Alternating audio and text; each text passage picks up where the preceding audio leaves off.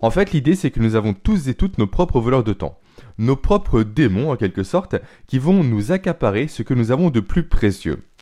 Ces démons, il faut que vous appreniez à les identifier, à les maîtriser et à les anéantir. J'ai appris en toutes ces années à respecter et à aimer les gens qui sont pas comme les autres. Ils font plus que les autres.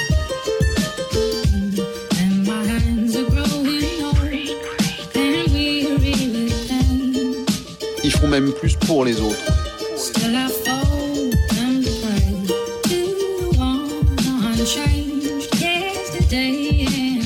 Et c'est les gens qui brassent beaucoup, c'est les gens qui arrivent à faire tomber des barrières.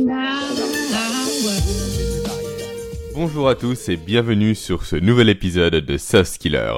Je suis Jérémy et j'espère que vous allez bien. Alors, avant de commencer le sujet du jour, je vais vous parler euh, d'une formation. D'une formation que j'ai suivie la semaine dernière, une formation de formateur. Alors oui, le titre fait un peu bizarre. En fait, tout simplement, je me forme pour devenir formateur dans le domaine du recrutement. Mais c'est pas le sujet. Le sujet, c'est que durant cette formation, je n'étais pas le seul apprenant. On était 14 au total à assister à la formation et l'une des personnes avait un métier que je ne connaissais pas du tout. Un métier de revenu manager. En fait, revenu manager, c'est quoi? C'est une personne en fait qui va travailler, en tout cas pour son cas à elle, dans les hôtels et son rôle est d'optimiser le chiffre d'affaires de ces hôtels. Parce qu'un hôtel, je sais pas si vous le savez, mais c'est beaucoup, beaucoup, beaucoup de charges fixes et au final très peu de charges variables. Ce qui fait qu'une euh, qu'une chambre qui est vide dans un hôtel, c'est une charge pour l'hôtel directement. Donc, tout ça pour dire que le rôle de cette personne, c'est de faire comprendre aux, euh, comment dire, aux salariés de l'hôtel que lorsqu'une chambre est vide, il faut chercher à la combler. Il faut chercher à la remplir, sinon l'hôtel perd de l'argent. En tout cas, perd de la rentabilité. Voilà. Je veux revenir sur le fait que si jamais vous arrivez dans une ville, vous n'avez pas de chambre d'hôtel à disposition, mais vous devez coucher à l'hôtel, allez dans un hôtel, ou même dans plusieurs hôtels, en fin de journée. Et là, il sera beaucoup plus facile pour vous de négocier le prix de la chambre lorsque cet hôtel-là aura des chambres vides, alors qu'il est déjà 22h voire 23h. Parce que, encore une fois, ces chambres sont des charges supplémentaires pour l'hôtel, et même s'il vous la, loue, je vous la vend, je sais pas comment on dit, peu importe, à moins 30, à moins 40%, peu importe, pour eux, ce sera toujours ça de gagner. Donc profitez-en pour négocier si jamais vous vous retrouvez dans cette situation-là. Voilà, c'est tout ce que je voulais vous dire en introduction. Maintenant, attaquons le, le sujet du jour. Alors, un sujet qui n'a strictement rien à voir avec les hôtels ou encore rien à voir non plus avec ma formation de formateur. Aujourd'hui, je vais vous parler des voleurs de temps. Ça fait très longtemps que je souhaite vous faire ce podcast-là, car le sujet des voleurs de temps est très important à connaître. Alors, qu'est-ce qu'un voleur de temps? Qu'est-ce que c'est? Un voleur de temps, je vais le définir assez simplement, en vous disant que c'est une chose qui vole notre temps au quotidien. En fait, l'idée, c'est que nous avons tous et toutes nos propres voleurs de temps. Nos propres démons, en quelque sorte, qui vont nous accaparer ce que nous avons de plus précieux. Ces démons, il faut que vous appreniez à les identifier, à les maîtriser et à les anéantir. Et justement, c'est ça l'objectif de ce podcast aujourd'hui. C'est de vous permettre de passer d'une situation où des éléments interfèrent avec votre temps à une nouvelle situation, la situation de demain, où c'est vous qui allez choisir quand vous pouvez être interrompu ou dérangé au quotidien. Voilà, c'est ça le but du podcast.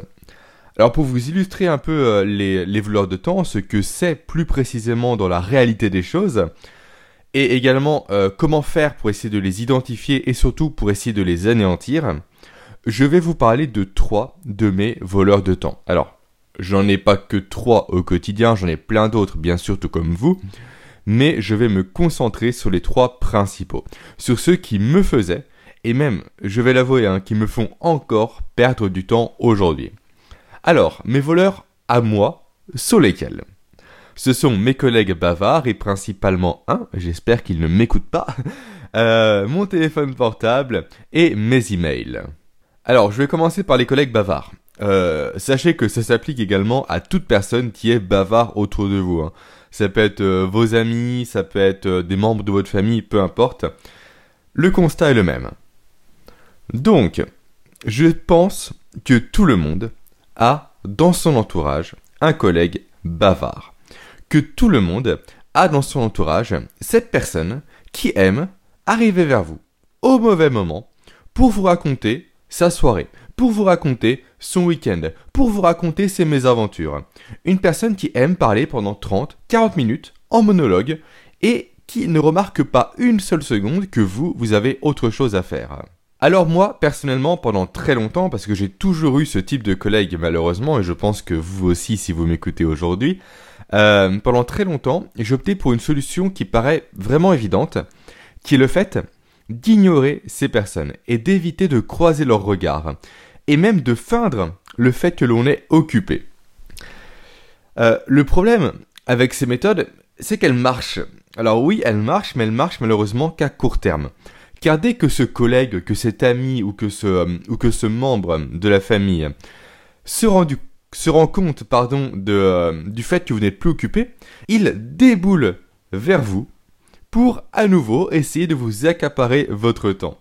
Et malheureusement, il est assez compliqué de, répliquer la technique qui consiste à les ignorer.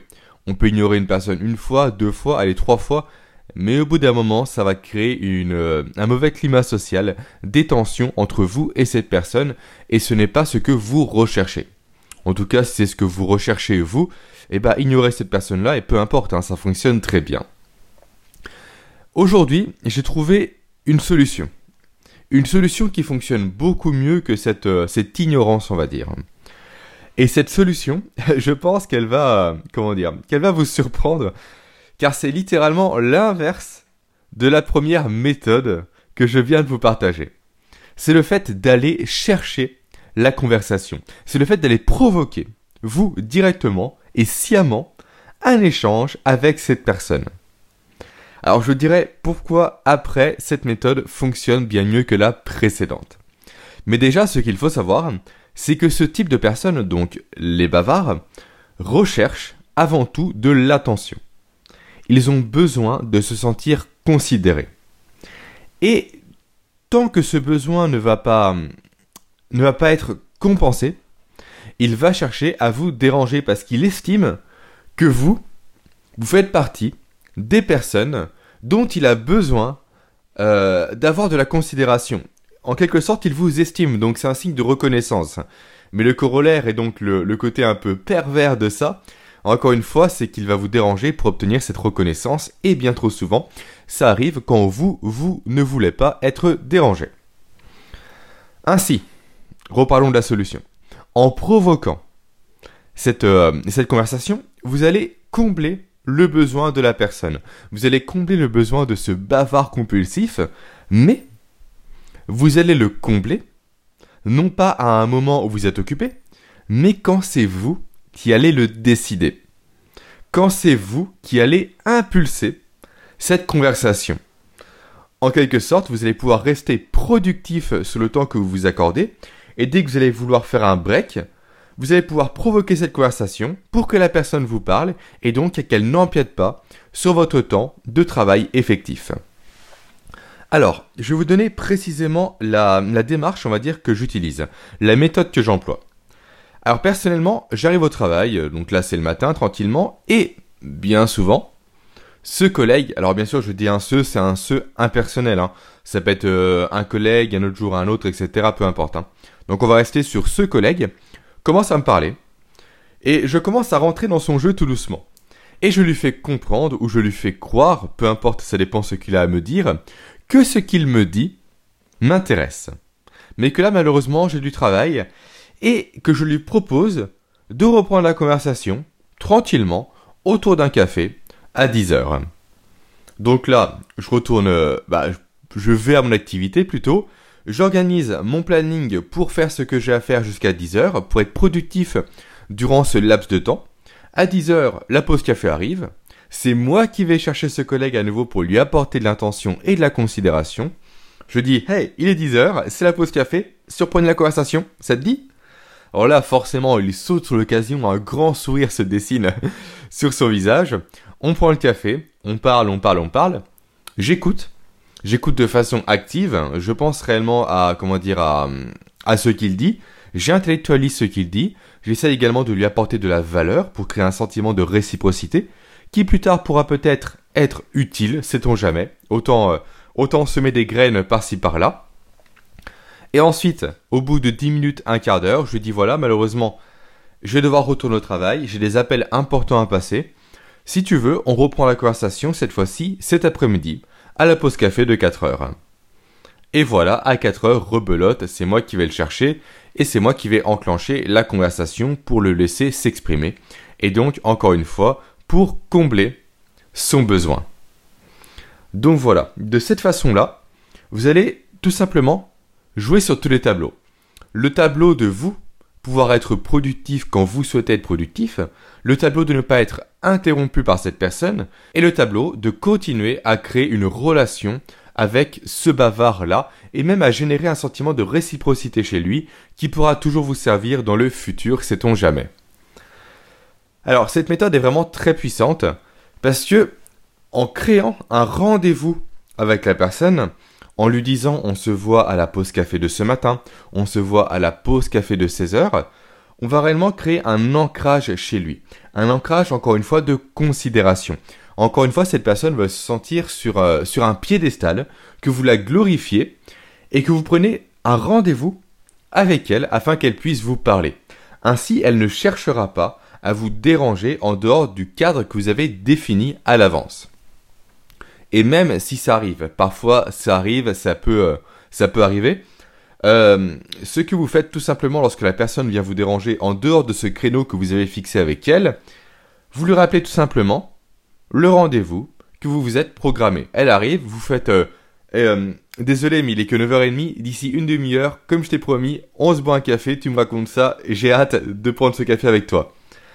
Voilà, vous la considérez à nouveau, mais vous la rappelez à l'ordre pour lui dire que là, désolé, il y a un temps pour tout. Là, c'est mon temps de travail. Et juste après ce temps de travail viendra ce temps de bavardage avec toi. Voilà, c'est ça ma, ma préconisation, on va dire, pour faire face aux voleurs de temps que sont les personnes bavardes. Euh, avant de passer à, à mon voleur de temps suivant, donc le téléphone portable, je vous rappelle juste que récemment, j'ai mis en place des ressources complémentaires par rapport à mes podcasts, des ressources que vous recevez directement euh, par email à la sortie de chaque podcast. Alors par contre, il faut faire partie de ma liste privée pour en bénéficier. Donc je vous renvoie directement en description du podcast pour accéder à cette liste privée et donc pour que je puisse vous transférer le lien de téléchargement des ressources complémentaires. Ces ressources ont réellement pour but de vous aider à développer au, mieux vos compétences transversales, de vous aider à faire un pas supplémentaire vers votre progression. Elles prennent différentes formes, par exemple la semaine dernière c'était plusieurs idées qui allaient en complément du podcast, donc des idées que je n'avais pas évoquées dans le podcast, et cette semaine je vais vous partager tout simplement euh, mon plan d'action, ou plutôt ma méthodologie de traitement de mes emails, parce que comme je vous le rappelle, les emails sont mon dernier voleur de temps que je vais vous présenter durant le podcast d'aujourd'hui. Bref, encore une fois, en description, il y a tout ce qu'il vous faut pour accéder à ces ressources complémentaires. Maintenant, passons au téléphone portable. Aujourd'hui, tout le monde vend les téléphones portables comme étant des super outils comme étant les meilleurs outils même pour s'organiser au quotidien. Ça remplace euh, un dictaphone, ça remplace un téléphone, ça remplace un calendrier, ça remplace euh, une prise de notes, bref, ça remplace littéralement tout aujourd'hui dans un simple outil qu'on a dans la poche. C'est vrai, c'est terriblement vrai, les téléphones portables, alors plus précisément je devrais appeler ça les smartphones, les, les smartphones donc sont des véritables outils de productivité très intéressants. Sauf quand ce que nous possédons finit par nous posséder. Alors, je place cette phrase uniquement pour citer une réplique de l'un de mes films préférés qui est Fight Club. Peu importe. Tout ça pour vous dire qu'il est essentiel aujourd'hui de contrôler ces téléphones portables avant que ce soit eux qui nous contrôlent. De les maîtriser et non plus de les subir. Ce que j'entends par là, c'est simple, c'est d'arriver à choisir consciemment quand on va consulter son téléphone portable et non pas de se le voir imposer. Et ça, ça passe principalement, voire quasiment uniquement, par le contrôle de ses notifications. Vous ne savez pas combien de personnes je vois avec un téléphone portable qui sonne toutes les 20 minutes. Toutes les 20 minutes, une notification. Ça devient quasiment anxiogène, c'est irrespirable pour moi, c'est étouffant. Ces personnes, en fait, ne veulent rien louper du monde qui les entoure. Alors peut-être que vous en faites partie, j'en ai fait partie, maintenant je me suis euh, amélioré, on va dire, euh, et je vous dirai comment j'ai procédé dans la suite. Donc cette personne, donc ces personnes veulent réellement rien louper du monde qui les entoure, que ça soit l'actualité, le sport, Facebook, Instagram, euh, LinkedIn, le Snapchat, les SMS, WhatsApp ou encore les notifications de jeux sur mobile, peu importe, ils veulent tout savoir en temps et en heure. Et en préparant euh, cet épisode, justement, j'ai fait quelques recherches approfondies pour voir combien de notifications on recevait tous les jours. Alors, j'ai pas trouvé cette information-là. Alors après, pour être transparent, j'ai pas non plus passé une demi-heure à chercher. hein. Mais par contre, j'ai vu qu'en moyenne, c'est une étude britannique qui date de 2017 de mémoire, qu'en moyenne, on consulte notre téléphone 2000, oula, pardon, 221 fois par jour, soit plus de 1500 fois par semaine, soit 6000 fois par mois. Alors je vous ferai bien le calcul de tête pour l'année, mais peu importe. C'est énorme, c'est tout simplement monstrueux. Et ça, encore une fois, c'est dû aux notifications que l'on reçoit. En fait, quand on reçoit une notification, ça va générer chez nous une décharge d'adrénaline. On va se demander qu'est-ce qui se passe, qu'est-ce que je vais louper, qui me contacte, euh, voilà, pourquoi on cherche à me joindre, est-ce qu'il y a un truc important qui se passe? On veut savoir ce qu'il se passe. Et donc même si on ne va pas regarder son téléphone à chaque notification qui va popper, on va dire, et qui va sonner, on sera forcément distrait. On va quitter un court laps de temps le travail qu'on qu'on était en train de faire. On va se déconcentrer de ce travail et on va mettre en moyenne, et c'est encore une fois, c'est la science qui le prouve, entre 3 et 5 minutes pour redevenir productif à nouveau sur ce que l'on faisait avant que la notification arrive. Et ça, encore une fois, même sans regarder le téléphone, juste avec la sonnerie de la notification. Et ça, et ça me rappelle justement une, une petite anecdote personnelle, on va dire. Euh, il y a quelques temps, c'était il y a environ, je pense, peut-être 10 ans en arrière, 10-12 ans, quand j'avais 15-17 ans. Euh, c'était un samedi, c'était un samedi, je m'en souviens très bien, et je faisais ma séance de musculation euh, maison dans le garage de mes grands-parents avec deux chaises qui maintenaient ma barre de développé couché. C'était du grand n'importe quoi, c'était pas du tout sécurisé, peu importe. Et juste avant la séance, je m'étais dit, mais en fait le rugby c'est un truc que j'adore, j'en fais euh, depuis que j'ai 5 ans.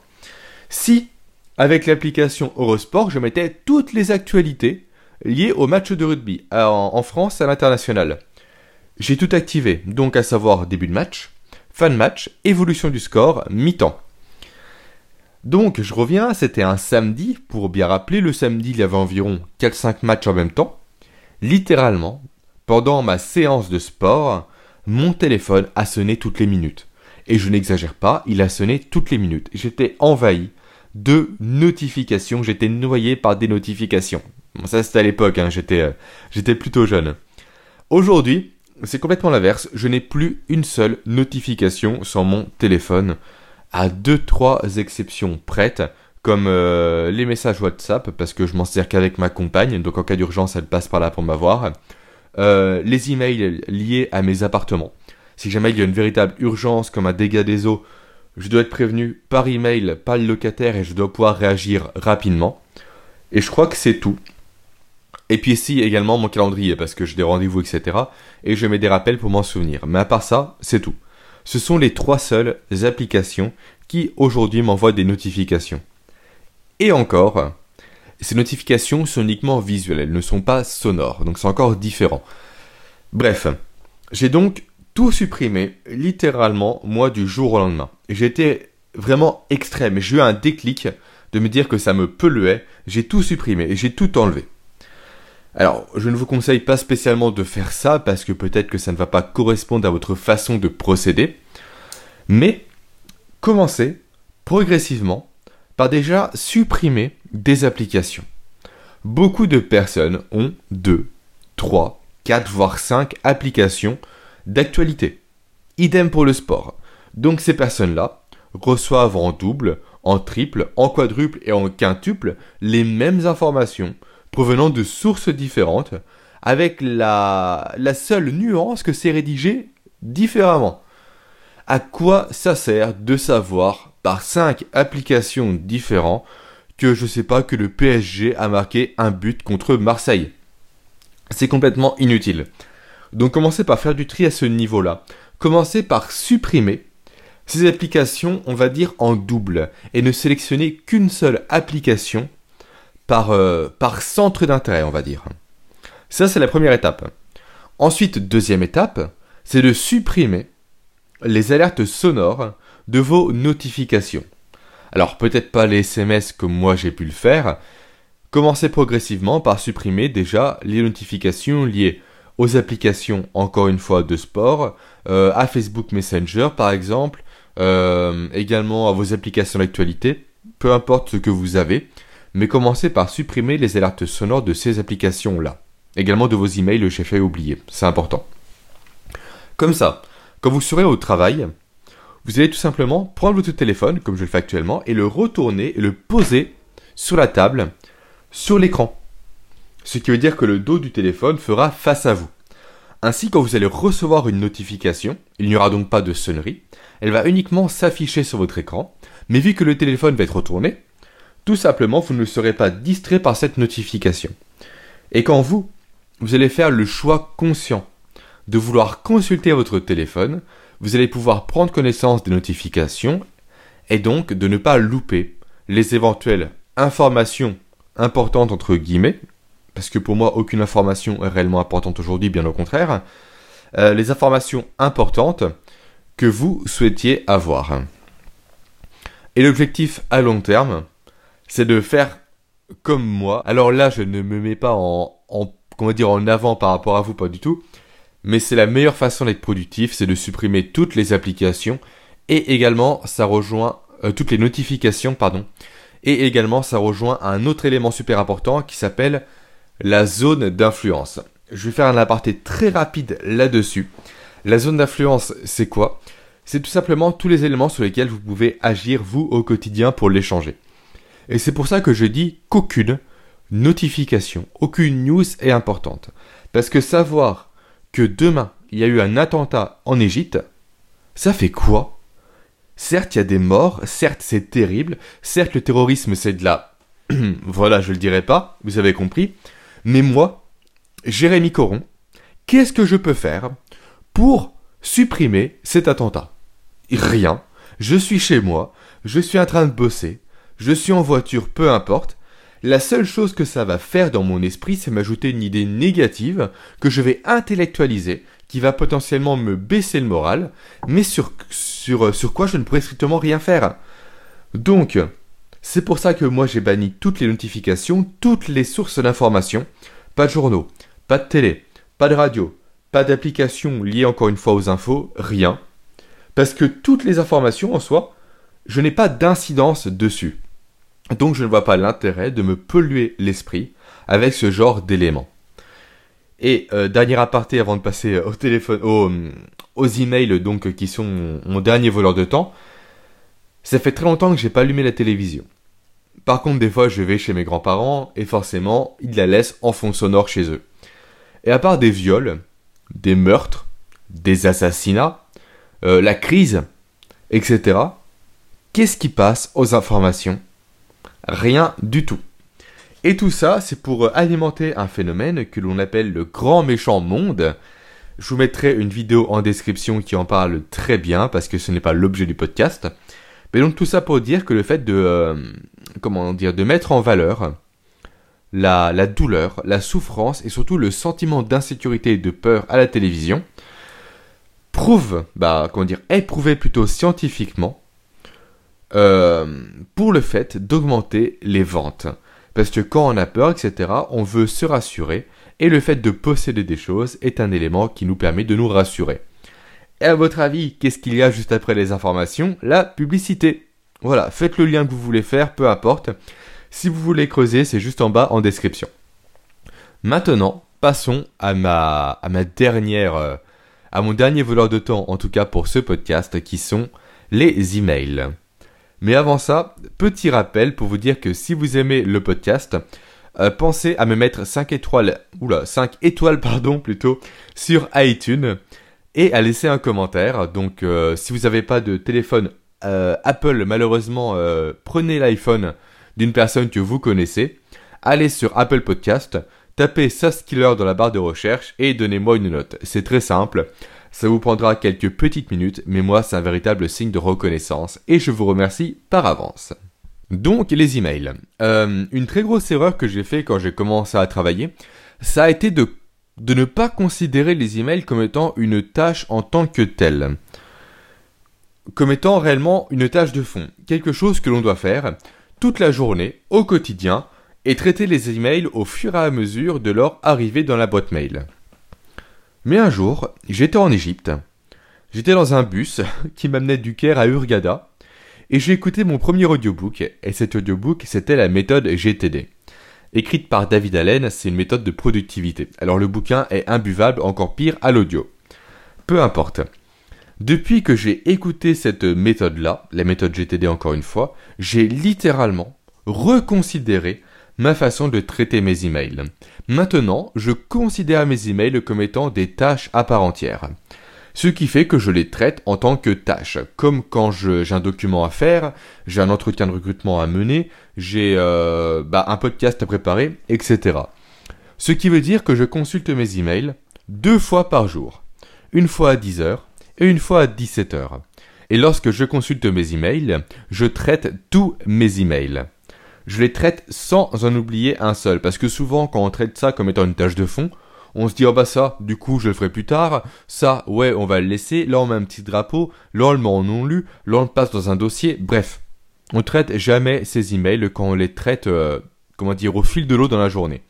Moi, j'ouvre ma boîte mail à 10h, je traite tous mes emails. Je la ferme. Je la ouvre à 17h, je traite tous mes emails, je la ferme. Et comment je procède pour traiter mes emails? Parce que vous allez me dire, oui, mais tous les emails ne peuvent pas être traités comme ça. Je suis d'accord, et encore une fois, j'applique la méthode GTD.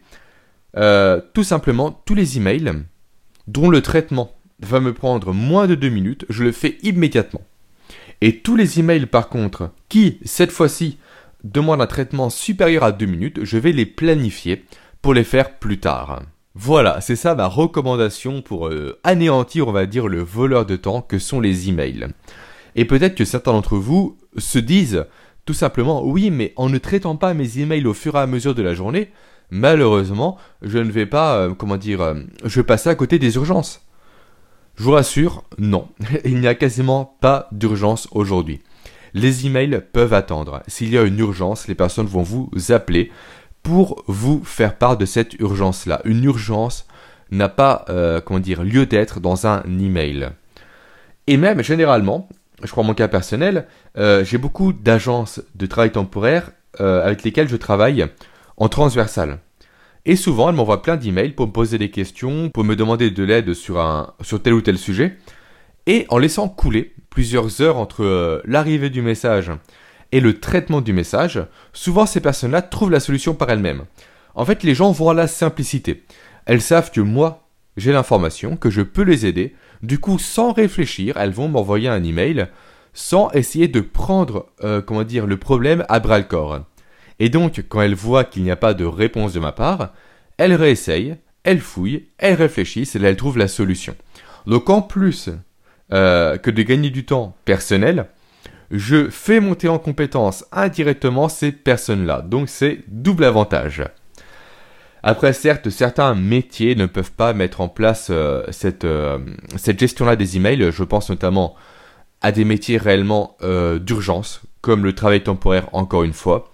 Car ces, ces métiers-là, en fait, tout simplement, ont des commandes qui leur arrivent par email et des commandes qu'elles doivent traiter dans les heures qui arrivent. Donc, si elles n'ont pas l'information, elles vont forcément passer à côté. Mais en tout cas, pour tous les métiers qui, comme le mien, peuvent justement euh, se détacher de la boîte mail, faites-le sans réfléchir. C'est vraiment une très bonne solution pour mieux gérer votre temps. Croyez-moi. Et je vous mettrai justement en complément de ce podcast, en ressources complémentaires téléchargeables, euh, le schéma.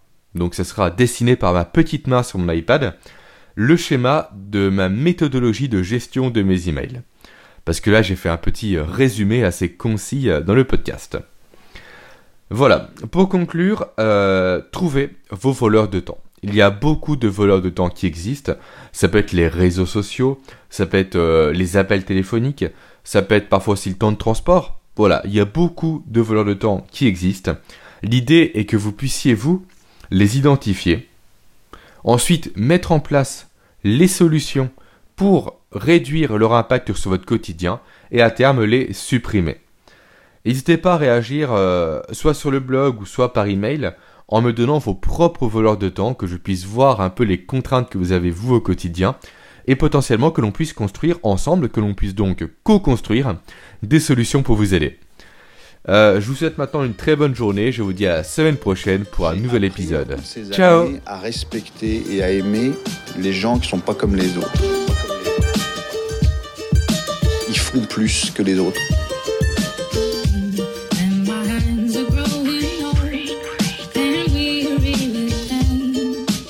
Font même plus pour les autres.